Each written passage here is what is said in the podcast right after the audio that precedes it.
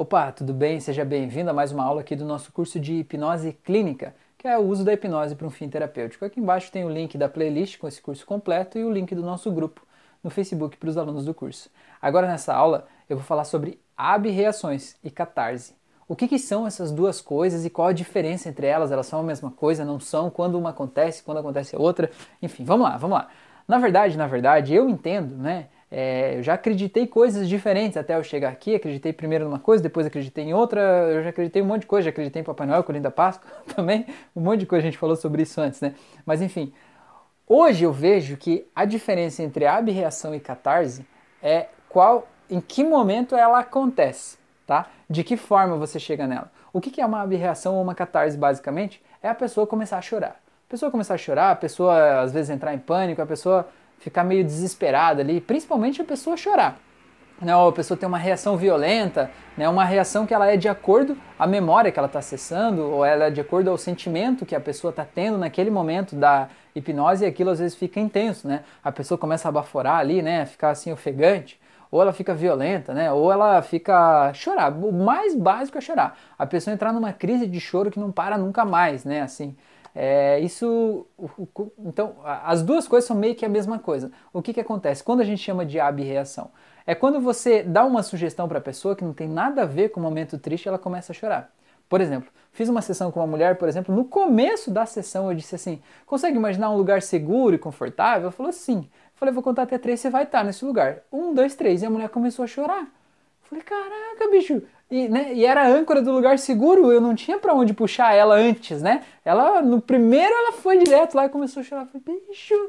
Aí eu fui ali, falei, está voltando agora, sentindo muito bem, né? Fui trazendo ela do jeito que pude ali. Falei, onde é que você tá? Ela falou que estava na casa do vô dela, e ela estava chorando porque o vô morreu, e o vô era, ela era muito apegada ao vô, então ela já foi para uma uma, um trauma de luto ali de cara, sabe, nos primeiros minutos da sessão, assim.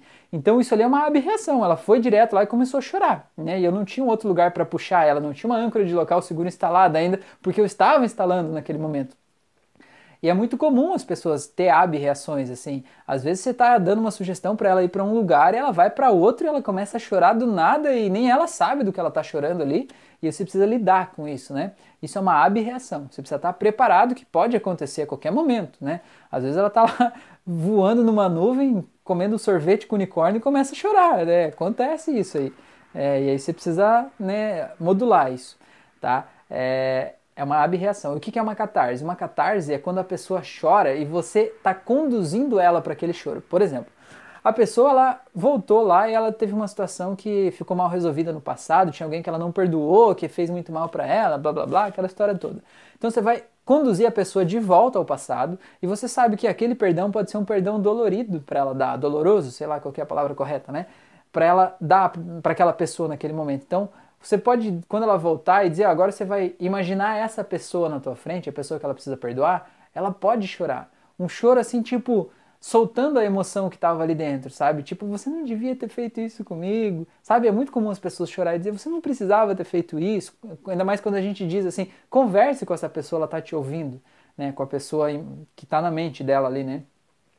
E aí ela chora, ou tipo, quando ela revê uma pessoa que faleceu, às vezes a pessoa aparece ali, né, na, na, na ressignificação ali, então, um choro assim, tipo de libertação, sabe? Quando a pessoa está falando, você não precisava ter feito isso comigo, e está chorando e falando com a pessoa, ela está se libertando, ela está colocando para fora uma coisa que ela precisava ter dito e por anos ela não falou. Isso a gente chama de catarse. Por quê? Porque você levou a pessoa até lá para isso. No processo de libertação dela, ela está chorando, está é, externalizando uma emoção que está ali, isso é catarse. Agora, se você levou ela para um outro lugar, ela começou a chorar descontroladamente, a gente chama de abreação. Mas no final das contas, as duas coisas são uma externalização de emoções que estão ali dentro que precisam sair, entendeu? Então, sobre a questão de chorar numa ressignificação, é importante você ver, a pessoa está chorando, ela está bem ou ela está mal?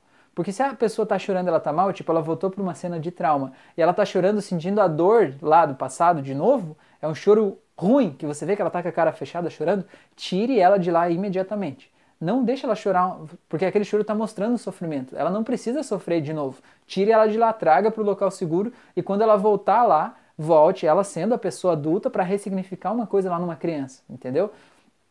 E quando a pessoa estiver falando e numa ressignificação ela estiver chorando, mas você sentir que é um choro bom, que é um choro de limpeza, um choro de purificação, um choro de eliminação de coisa que está ali dentro, deixa ela chorar. Não tem problema que ela chore, não há nada de errado com isso, entendeu? É, depende da situação. Agora, se você vai fazer uma ressignificação e a pessoa chora, e ela fica chorando e ela não consegue nem falar porque ela está chorando e ela está sofrendo, aí você diz assim, não, então agora você vai voltar para o teu lugar seguro e quando você voltar lá no passado, você vai voltar sendo o super-homem, a Mulher Maravilha, vai voltar sendo alguém que é poderoso, forte, corajoso, que vai consolar a criança. E aí você vai dissociar ela daquela cena e vai dizer, olha, agora você vai voltar sendo o adulto, ajudando a criança. Sabe? Você empodera a pessoa no sentido de aquela criança lá está sofrendo.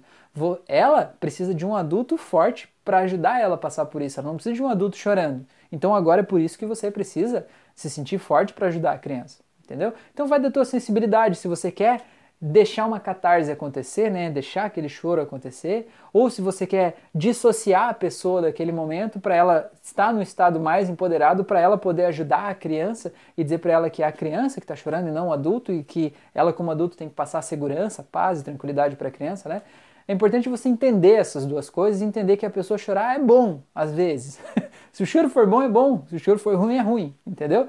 Então você saber o que fazer em cada momento ali. E se é uma abreação, a pessoa começou a ficar violenta, raivosa, nervosa, local seguro. Não pensa duas vezes, leva ela para o local seguro já. O quanto antes, traz ela ali, acalma, tranquiliza, e daí faz ela voltar para a cena que ela precisar voltar dissociada da cena, né? Ela não sentir aquilo de novo, mas ela estando aqui fora como alguém que vai ajudar a pessoa que está lá sofrendo. E essa pessoa é ela mesma, né? Mas entendeu a jogada, né? Tenho certeza que você entendeu.